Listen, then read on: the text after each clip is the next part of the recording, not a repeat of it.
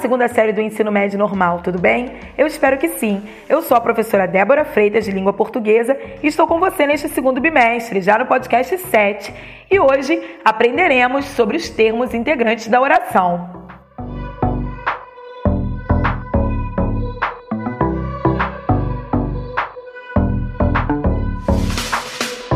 Termos é o mesmo que palavras, que vocábulos. E os termos integrantes da oração são aqueles que integram principalmente o sentido de verbos e substantivos presentes na oração.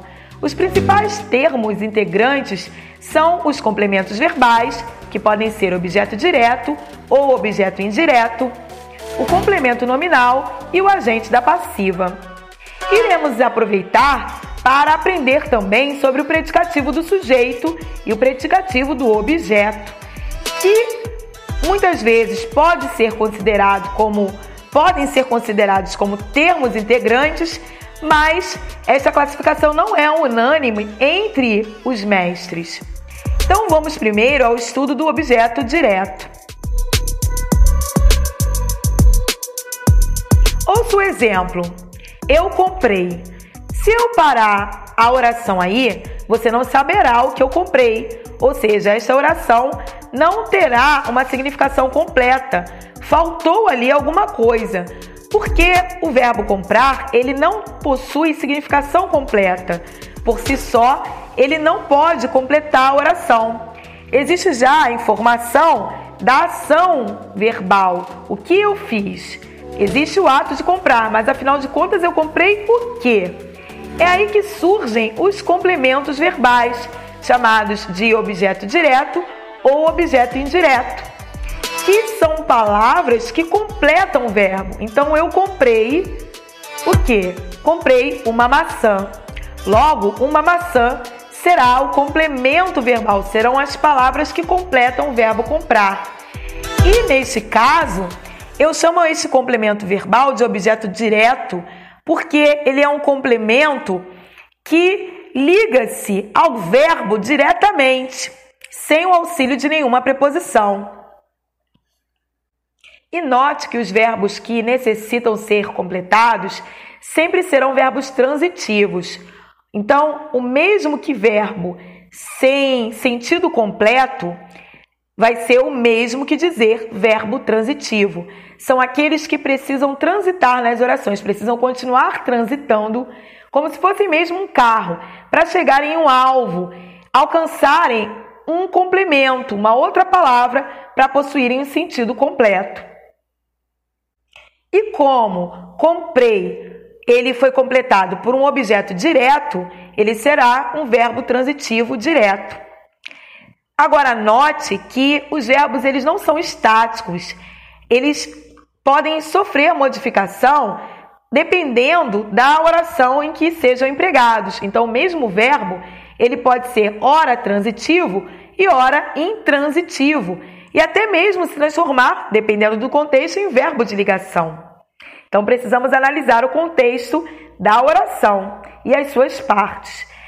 Uma forma de te ajudar é levá-lo a notar que as orações diretas, por exemplo, com a ordem direta, sempre são formadas por sujeito, mais um verbo e o seu complemento.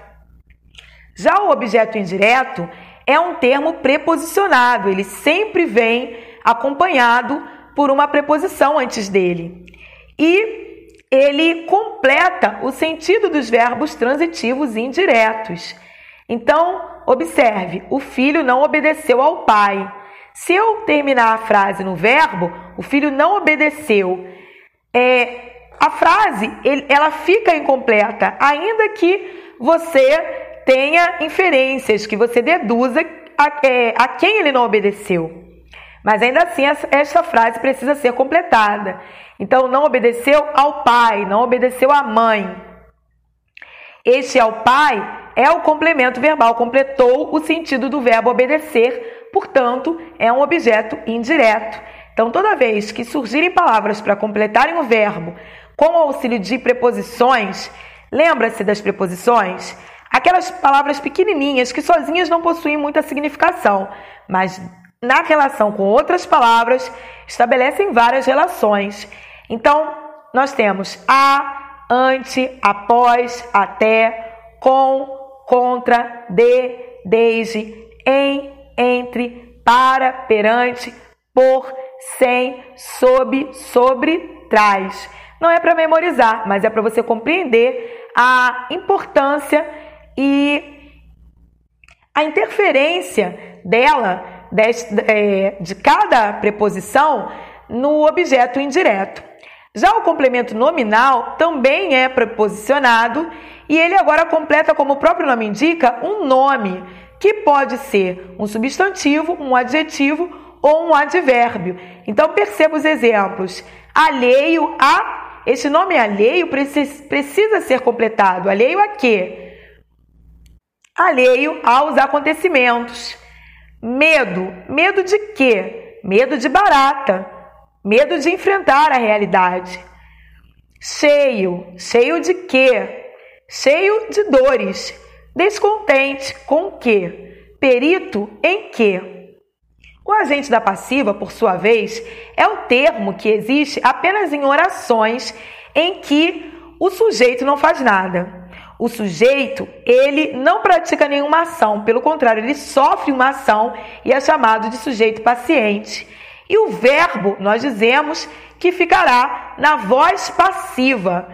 E para colocar o verbo na voz passiva, principalmente a, a voz passiva analítica, que é onde é, eu posso acompanhar essa frase com o agente da passiva, já que o sujeito não faz nada, entra o agente da passiva, que vai ser exatamente o termo que pratica a ação. Ele só aparece na frase que o sujeito não faz nada. Inclusive, ele pode ser retirado também da frase, tá? Ele não é um termo obrigatório. Então, para colocar o verbo na voz passiva analítica, eu sempre coloco um verbo auxiliar, em geral, o verbo ser, seguido, ele pode estar no, no presente, no passado no futuro, e seguido de um verbo terminado em DA ou DO, ou seja, um verbo no particípio. Então perceba, a apresentação foi realizada pela professora de filosofia.